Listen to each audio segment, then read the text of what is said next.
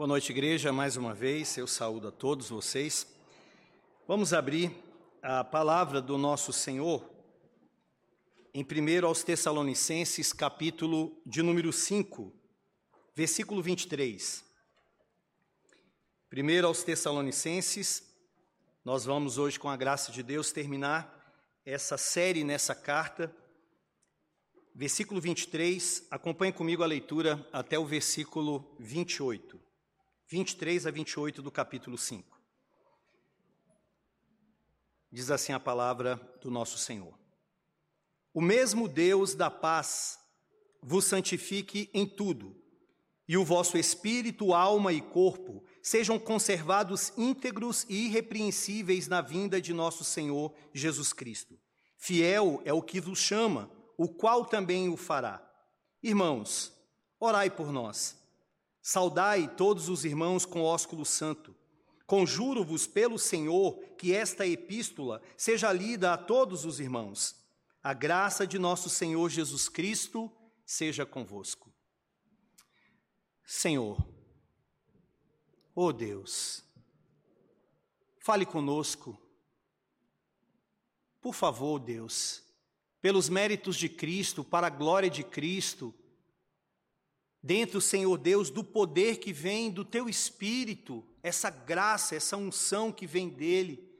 Não há dúvida, Senhor, sobre a tua palavra, a inspiração, a inerrância, infalibilidade, suficiência. Tudo aqui, Senhor, é perfeito, mas nós não, Senhor. Precisamos do Senhor. Eu quero ser boca do teu livro, instrumento em tuas mãos de maneira que o Senhor, Pai, me use neste púlpito, na proclamação da tua palavra, e que o Senhor fale com os meus irmãos, edifique a sua igreja. Fale conosco, Deus, em Cristo Jesus. Amém.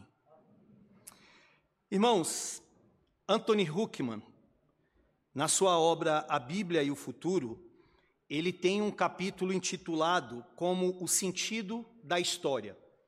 Ele fala nesse capítulo que a história ela tem um sentido, ela tem um propósito, tem um telos.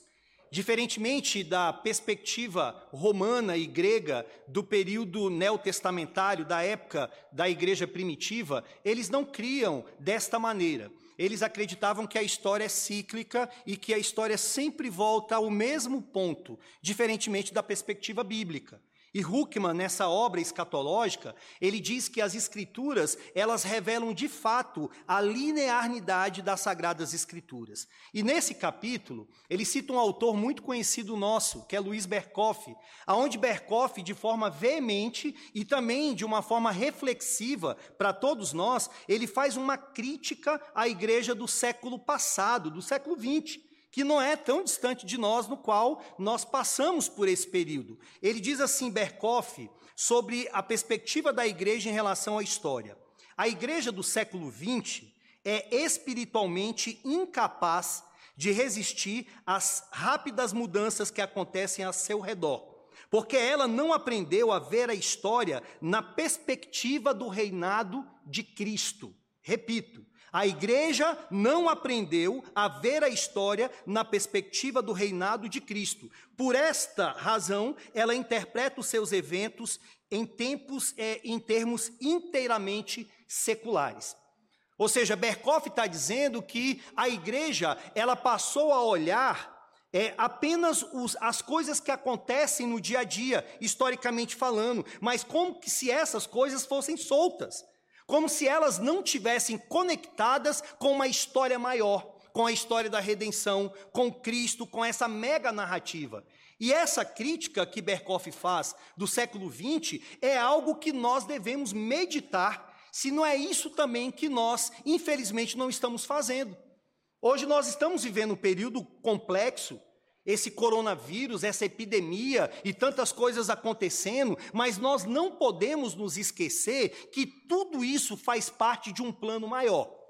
Tudo isso não está acontecendo de uma forma fortuita, de uma forma solta em um mundo, mas faz parte de um Deus que está no comando de todas as coisas e que tudo ele está conduzindo, de maneira que tudo vai apontar para aquele grande desfecho, aquele momento que Cristo vai voltar. Se vocês se lembrarem, eu acredito que sim, da mensagem que nós ouvimos hoje no culto matutino, lembre-se que o reverendo Mateus, falando sobre o livro do profeta Daniel, as 70 semanas proféticas, o que, que nós temos ali? Nós temos uma história sendo mostrada através do anjo Gabriel para Daniel que estava orando. Gabriel traz aquela mensagem mostrando para ele as coisas que aconteceriam tanto em um futuro próximo, como também algo que seria bem mais para frente. Ele mostra ali, desde o período que aquele povo sai daquele cativeiro, e depois aparece o nosso Senhor Jesus Cristo e a sua segunda vinda, mostrando então que a história ela não é cíclica, mas que a história ela é linear. A história ela é teleológica, ela tem um telos, ela tem uma finalidade. O próprio reverendo Mateus, ele dizendo hoje para nós que a gente vive numa época de muitas fobias. E dentre elas, se eu não me falha a memória do termo, nós temos a teleofobia, que é a fobia do futuro, é a fobia do amanhã, o que, que vai acontecer? Nós temos que acreditar que existe um Deus que está comandando todas as coisas. E quando olhamos para a Bíblia, o que, que nós vemos? Nós vemos uma grande história. Não pequenas histórias, não histórias soltas, a história de Davi, a história de Sansão, a história de Noé, mas nós vemos personagens que estão falando sobre uma história maior, que é a história da redenção, a história de Cristo. E essa história, ela está sendo desdobrada em quatro grandes pilares criação, queda, redenção e consumação ou glorificação. Tudo aponta para esta criação e vai lá para a consumação, para aquele grande dia, o dia de Cristo, o dia do Senhor, a volta do nosso Deus. A história está sendo conduzida para esse momento. Diante disso, irmãos, numa perspectiva panorâmica, a história está sendo conduzida pelo Senhor, mas e se nós fizéssemos um zoom e nos colocássemos dentro dessa história, pois de fato nós estamos nessa história que foi escrita por Deus, decretada pelo Senhor, nesse mundo com tantas dúvidas. A pergunta que eu levanto é: será que nós podemos confiar, eu e você, que Deus ele vai nos conduzir intactos, preservados, para esse dia, para esse desfecho, no qual a história ela vai nos levar para o dia de Cristo? Será que você pode confiar nisso? Que o Senhor vai te levar para aquele grande momento? Sim. E nós vamos ver nessas palavras finais do apóstolo Paulo para a igreja de Tessalônica, três motivos que Paulo ele mostra que nós podemos confiar que o Senhor vai nos conduzir intactos para este momento. Primeiro, ele vai nos conduzir intactos, podemos confiar nisso, porque nós estamos em um novo relacionamento com Ele, um relacionamento de paz. Em segundo lugar, nós veremos que podemos confiar sim, porque a obra de santificação de, do Senhor é uma obra completa, é uma obra eficaz. E em terceiro lugar, nós veremos que podemos confiar que o Senhor vai nos levar para aquele grande dia, porque Deus é fiel. Amém, igreja? Então, vamos olhar esses três pontos Primeiramente, vejamos que o Senhor, ele vai nos conduzir até aquele grande dia, nos levar ali intactos, porque nós estamos em um novo relacionamento com ele. Olhe para o versículo de número 23. O texto diz assim: O mesmo Deus da paz vos santifique em tudo. Em outras traduções está assim: que o próprio Deus da paz que Deus que nos dá a paz, que Deus, que o Deus da paz em pessoa. Eu prefiro a tradução da, da, que é colocada pela NTLH, ainda que não muito boa, mas nesse momento ela foi feliz, que diz que Deus que nos dá a paz. Paz aqui, irmãos, quando a gente encontra essa palavra, o que que Paulo está falando aqui? O mesmo Deus da paz. Primeiro ele está fazendo uma oração. Isso é uma oração. E é, uma, e é algo habitual nos términos das cartas do apóstolo Paulo, ele sempre termina, na grande maioria, com essa oração. Mas quando ele faz essa oração, não é aquela oração incerta.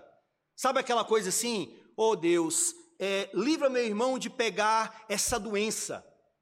Abençoe meu irmão em relação àquele emprego. Deus é capaz de fazer isso, mas eu não sei se Deus vai livrá-lo disso. Eu não sei se o Senhor vai conceder aquele emprego ou aquilo que eu estou pedindo para Ele, mas aqui não é uma oração incerta, aqui é uma oração que certamente ela vai acontecer. Paulo está orando e o Espírito Santo deixou aqui eternizado, registrado para nós, aquilo que era o desejo, o anseio de Paulo em oração e aquilo que certamente Deus vai conceder. E quando ele coloca a palavra paz, que é a tradução da palavra grega eirene, eirene, esse termo grego, não se refere a uma paz de espírito. Não é isso que Paulo está dizendo. Paulo não está falando que o Deus que concedeu paz de espírito para vocês. Também não é paz no sentido de uma isenção de, de problemas. Sabe, a pessoa que está numa guerra e de repente aquela guerra cessou e agora está tudo em paz, não há mais tiro, não há mais mortes, acabou tudo isso. Não é isso. Paz aqui tem a ver com o relacionamento com Deus. Um relacionamento que estava perdido por causa do nosso pecado. Só existe uma coisa que faz uma barreira intransponível entre nós e Deus, que é o pecado. Então, paz aqui, que é esse shalom, é mais do que um cumprimento, é um relacionamento que nós passamos a ter com o nosso Criador.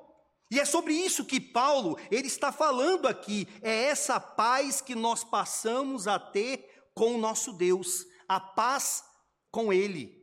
É interessante que os, os gregos, e principalmente até os romanos também, eles tinham um entendimento da chamada Pax Romana, que, era, que foi aquele período que, diante de tantas adversidades que a igreja estava passando, então de repente aquilo acabou. O cristianismo se torna a religião oficial do império, agora tinha acesso, estradas foram construídas, o evangelho estava sendo proclamado e expandido, então veio um período de paz, mas não é esse tipo de paz aqui. É uma paz no qual você pode estar no meio de um furacão, é uma paz no qual você pode estar com dinheiro, sem dinheiro, com saúde, no meio de uma epidemia, mas você está em paz com Deus a melhor de todas as paz, a melhor que melhor do que tudo que existe é essa paz que nós passamos a ter com o nosso Senhor por causa de Cristo, por causa dos méritos dele. Deixe-me ilustrar isso através de quatro palavras que Paulo utiliza. O apóstolo Paulo foi um grande mestre. O apóstolo Paulo, ele utilizava recursos audiovisuais, principalmente visuais, naquela época, sem ter essa tecnologia que temos hoje. Por exemplo, ele vai usar quatro palavras para descrever a obra de Cristo, e em cada palavra ele quer que você visualize um cenário diferente. Por exemplo, você tem a palavra justificação, que é uma palavra pega dos fóruns, uma palavra do meio jurídico, no qual todos nós somos levados diante de um tribunal, diante daquele Deus que somos nós culpados. E aquele Deus ali, por causa dos méritos de Cristo, ele nos declara ali justificados. Não há mais nenhuma condenação. Paulo está pensando e está querendo que você visualize isto através da palavra justificação. Da mesma forma, uma outra palavra, redenção. Agora você sai daquele cenário jurídico e você vai para o mercado de escravos. Pessoas que estão presas, pessoas que estão sofrendo, e Paulo mostra que assim estávamos nós. Não uma prisão no sentido física, mas uma prisão moral, uma prisão espiritual, que é aquela que o próprio Cristo falou, que todo aquele que peca é escravo do pecado. Nós estávamos assim. Paulo quer mostrar que pelo sangue de Cristo, pela obra do Senhor, o Senhor nos libertou daquele cativeiro. Outra palavra, propiciação. Imagine um templo aonde tem uma divindade que está irada por causa do nosso pecado. E aquela divindade a qualquer momento vai derramar a sua ira sobre nós. Mas Cristo é aquele que se oferece como um sacrifício vivo para aplacar a ira dessa divindade, que no caso é a ira de Deus, que estava indignado conosco. Por causa dele, a ira do Senhor, ela cai sobre Cristo e não cai sobre nós. E a palavra que tem a ver com esse texto aqui é a palavra reconciliação. Se justificação, Paulo quer que você pense em um, um, fórum, se redenção no mercado de escravos, propiciação num templo, reconciliação. É a palavra que Paulo quer que você imagine um lar. Um lar que, por um problema, houve uma ruptura entre aquele casal. Eles estão separados, a amizade não existe mais, o amor foi rompido entre eles e só vai ocorrer a reconciliação se for tratado aquele problema que foi ocasionado. Jesus Cristo é aquele que veio resolver o problema que nós tínhamos com o nosso Deus, a separação nossa do nosso Deus. Ele, de forma cirúrgica, ele veio trabalhar no lugar certo, que é o nosso pecado. Ele veio consumar isso. Então, quando o texto diz aqui, o mesmo Deus da paz vos santifique em tudo, é esta paz, é por causa dessa paz, é por causa desse relacionamento, um relacionamento irrevogável, que uma vez que você passa a ser amigo de Deus, você não se torna mais inimigo. Porque agora nós estamos pautados nos méritos de Cristo, na fidelidade do Senhor. Por isso que nós podemos confiar que certamente Deus vai nos levar até aquele grande e glorioso dia, apesar de nós, por causa dele do seu amor, da sua fidelidade. Um dos sermões que marcou a minha vida, isso deve ter uns quatro anos. Eu estava até comentando, não cheguei a detalhar com o reverendo Mateus. Foi logo assim que ele chegou dos Estados Unidos, que ele foi pregar lá no PBSA, que era o Presbitério de Brasília, no qual todos nós fazemos parte naquela época, e ele trouxe um sermão para sua ordenação que foi lá em Romanos capítulo 5, versículo 1. Eu nunca me esqueci daquele sermão. O texto diz: Justificados, pois, mediante a fé, temos paz com Deus. Gente, isso é maravilhoso. Saber que nós temos paz com o Senhor, e se não me falha a memória, ele elencava todas essas questões, que paz com Deus ali é paz em meio à luta, em meio a conflito, mas é você estar bem com o seu Senhor, por causa do sacrifício de Cristo. Glória a Deus por isso, meus irmãos. Agora, preste muita atenção, esse texto aqui, esta oração, está sendo falada para cristãos. A gente tem que falar a verdade.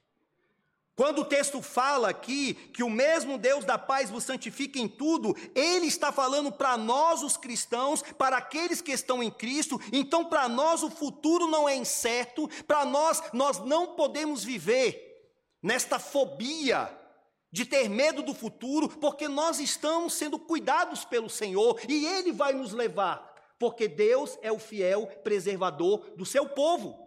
Agora, se você que está me ouvindo, se porventura Deus te trouxe aqui, e você tem consciência que você não é um cristão, que você não está em Cristo, não é porque você não pertence à igreja redenção, à igreja presbiteriana, à igreja batista, mas é porque você não é um servo de Deus, não nasceu de novo. Eu quero te dizer que você tem um problema muito sério. O maior de todos os problemas, que não é a epidemia, que não é o câncer, que não é a estabilidade financeira ou a falta da mesma, mas o maior problema é que você tem um grande inimigo, que é Deus. O texto fala que nós temos paz com Deus, que Ele é o nosso amigo, mas se você não está em Cristo, Deus é o teu inimigo. E ter um inimigo desse não é fácil. Veja que existe um texto que corrobora sobre isso.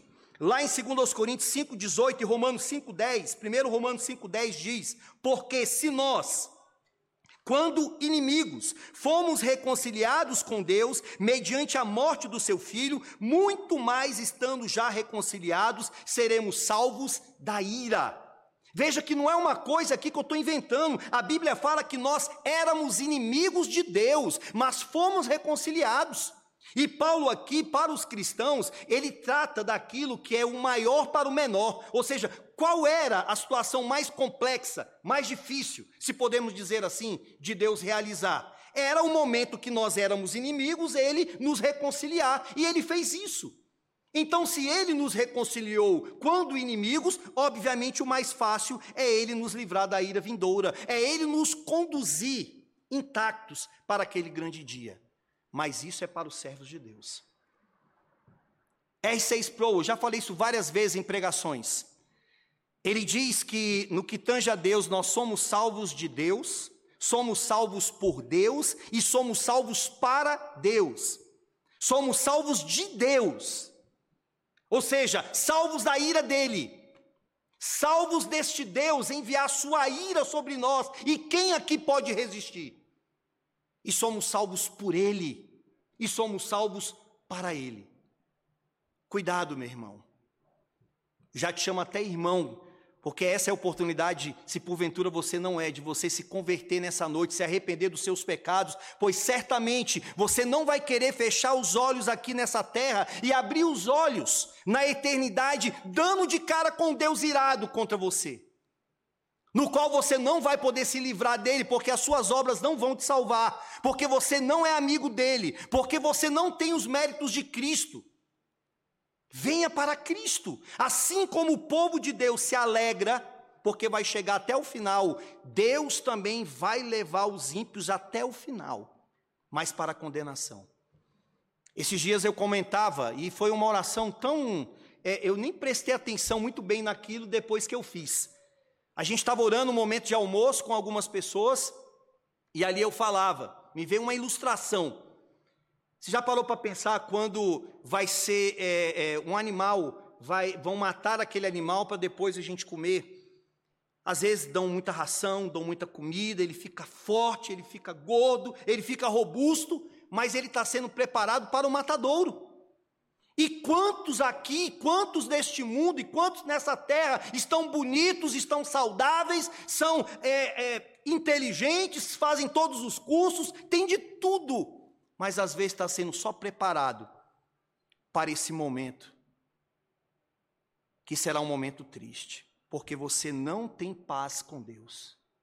Então, a primeira coisa para o cristão, a oração de Paulo: o mesmo Deus da paz vos santifique em tudo. Agora veja que, em segundo lugar, nós podemos também confiar que Deus vai nos conduzir até o final, porque a obra de santificação do Senhor, ela é completa e eficaz. Primeiro, temos paz com ele. Segundo, ele vai nos santificar completamente. O texto diz: "O mesmo Deus da paz vos santifique em tudo, e o vosso espírito, alma e corpo sejam conservados íntegros e irrepreensíveis na vinda de nosso Senhor Jesus Cristo." Observe que Paulo diz: que este Deus da paz, o Deus que nos dá a paz, vos santifique em tudo, ou seja, totalmente, inteiramente o seu ser inteiro.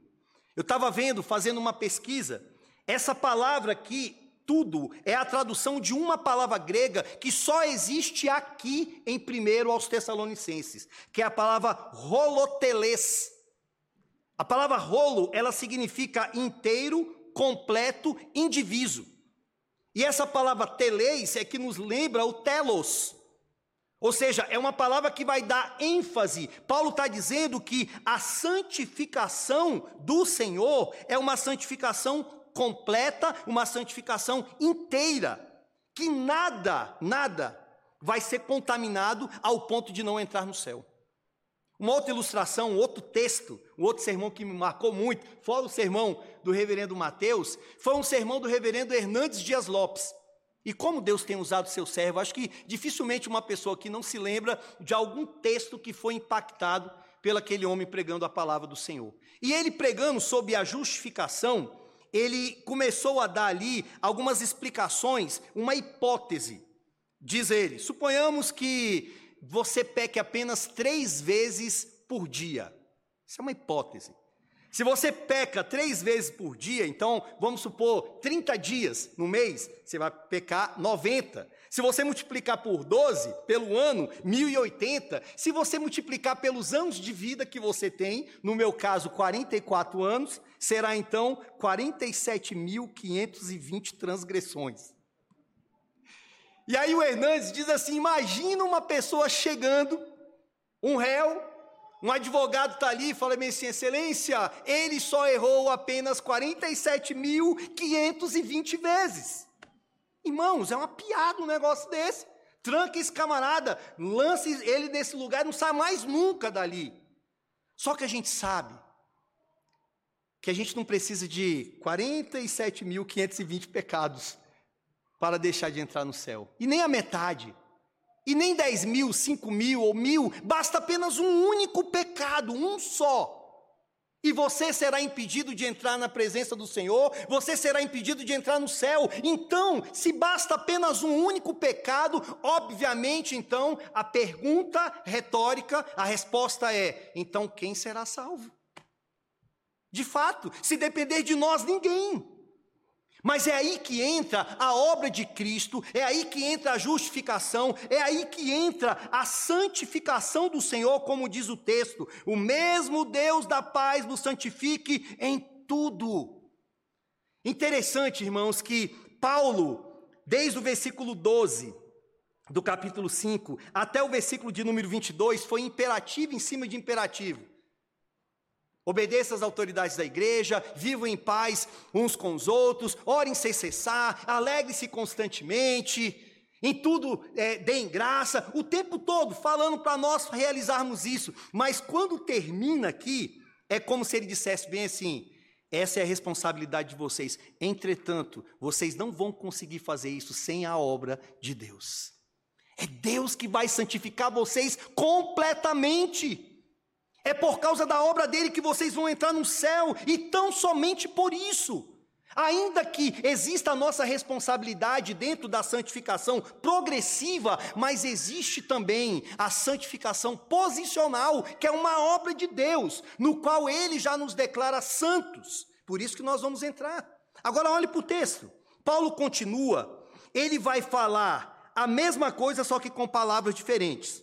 O mesmo Deus da paz vos santifica em tudo, e o vosso espírito, alma e corpo sejam conservados íntegros e irrepreensíveis na vinda de nosso Senhor Jesus Cristo. Ele falou que Deus vai nos santificar em tudo. E agora ele diz a mesma coisa com outras palavras, ou seja, o tudo aqui inteiramente ele vai dizer. Isso vai ocorrer no vosso espírito, alma e corpo. Porque vão ser conservados.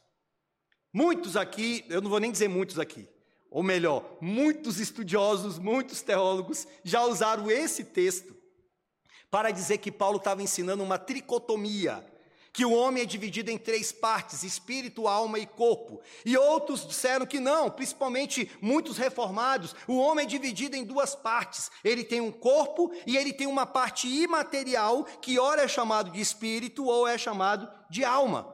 Irmãos, de fato, biblicamente, escrituristicamente, nós temos muito mais textos que vão defender uma perspectiva dicotômica ou até uma perspectiva holística de que o homem é um ser integral. Entretanto, não era esse o assunto, o tema principal que Paulo estava tratando.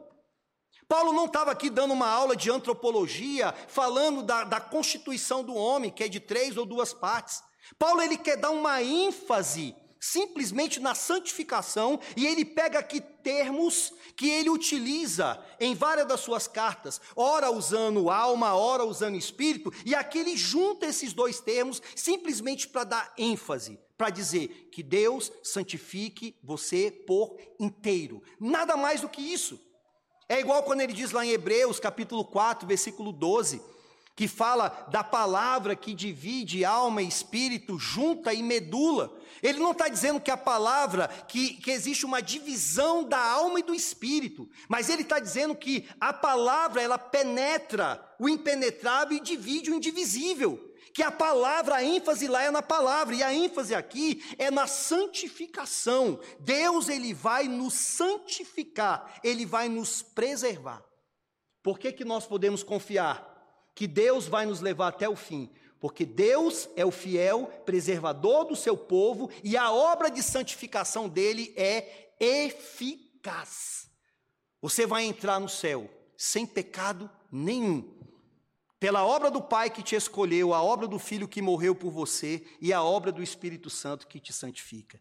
E por fim, dentro dessa pequena sessão, como se fosse para fechar mesmo aqui, por que, que nós podemos confiar que Deus ele vai nos levar são e salvos íntegros para este momento? Porque Deus ele é fiel. Olhe para o verso de número 24. Fiel é o que vos chama, o qual também o fará. Ou, como está em outra tradução, aquele que o chama fará isso porque ele é fiel. Deus vai realizar isso, meus irmãos. Deus é fiel. Ainda que a gente peque, não devemos viver na prática do pecado. Apesar de nós, o Senhor que é fiel e um dos seus atributos é a imutabilidade, Deus não muda, é como uma âncora que está ali sólida. Deus é eterno, a gente tem aprendido na igreja, no sermão de hoje de manhã, e também nesse Deus, no sermão de hoje, que é demonstrado que Ele está conduzindo a história. Mas esse Deus que é eterno, Ele é um Deus imutável. É um Deus que não muda, é um Deus que prometeu. Quando a gente olha para o Antigo Testamento, por que, que a gente pode confiar que Cristo vai voltar? Porque todas as promessas que foram feitas lá no Antigo Testamento se cumpriram cabalmente na primeira vinda de Cristo. Aonde ele iria nascer, como que ele iria nascer, sobre o tipo de nascimento dele, todos os detalhes. Então, Deus cumpriu a sua palavra. Da mesma forma, a gente acredita piamente que ele não muda que ele vai cumprir também a sua palavra de trazer o seu filho, e ele vai cumprir a sua palavra de nos levar para aquele grande dia intactos. Pois aquele que começou a boa obra em vós, ele há de completá-la até o dia de Cristo Jesus. Amém, igreja? Lá em Filipenses ainda, fala para nós desenvolvermos a nossa salvação. Esse mesmo texto, o verso 13, parece que depende de nós. Aí daqui a pouco ele vai e coloca no verso 13: Mas Deus é aquele que efetua em vós tanto querer quanto realizar. É uma obra que ele que vai completar. Veja que um dos hinos que me chama muita atenção e tem tudo a ver com o que estou dizendo é o hino Castelo Forte. A última estrofe desse hino, no qual Martinho Lutero estava indo achando que seria morto, já tinha perdido alguns dos seus amigos então ele vai e escreve esse hino belíssimo, e na última estrofe ele diz: De Deus o Verbo ficará, sabemos com certeza, e nada nos assustará com Cristo por defesa, se temos de perder famílias, bens, prazer, se tudo se acabar e a morte enfim chegar, com Ele reinaremos. Amém, meus irmãos? Com Ele reinaremos, ainda que a gente perca tudo. Não olhe apenas para a história, não olhe apenas para os óbitos, não olhe apenas para a situação que está ocorrendo, mas olhe para essa grande narrativa, essa mega narrativa que tem essa história cujo Cristo, Deus vivo, é o centro dela e tudo está sendo conduzido para esse desfecho. Assim como foi a primeira vinda, assim também será a segunda vinda.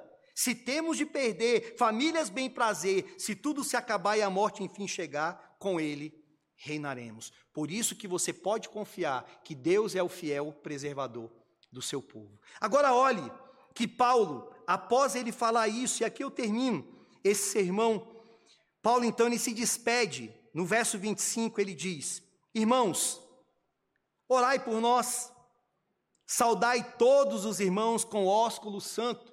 É claro que era uma questão é, temporal, é uma questão mais ali daquele período. Hoje o que o Senhor requer de nós é que, obviamente, a gente seja pessoas educadas, saúde uns aos outros, seja, se não é um hábito nosso, graça e paz, paz do Senhor, mas um bom dia, boa tarde, boa noite, falar.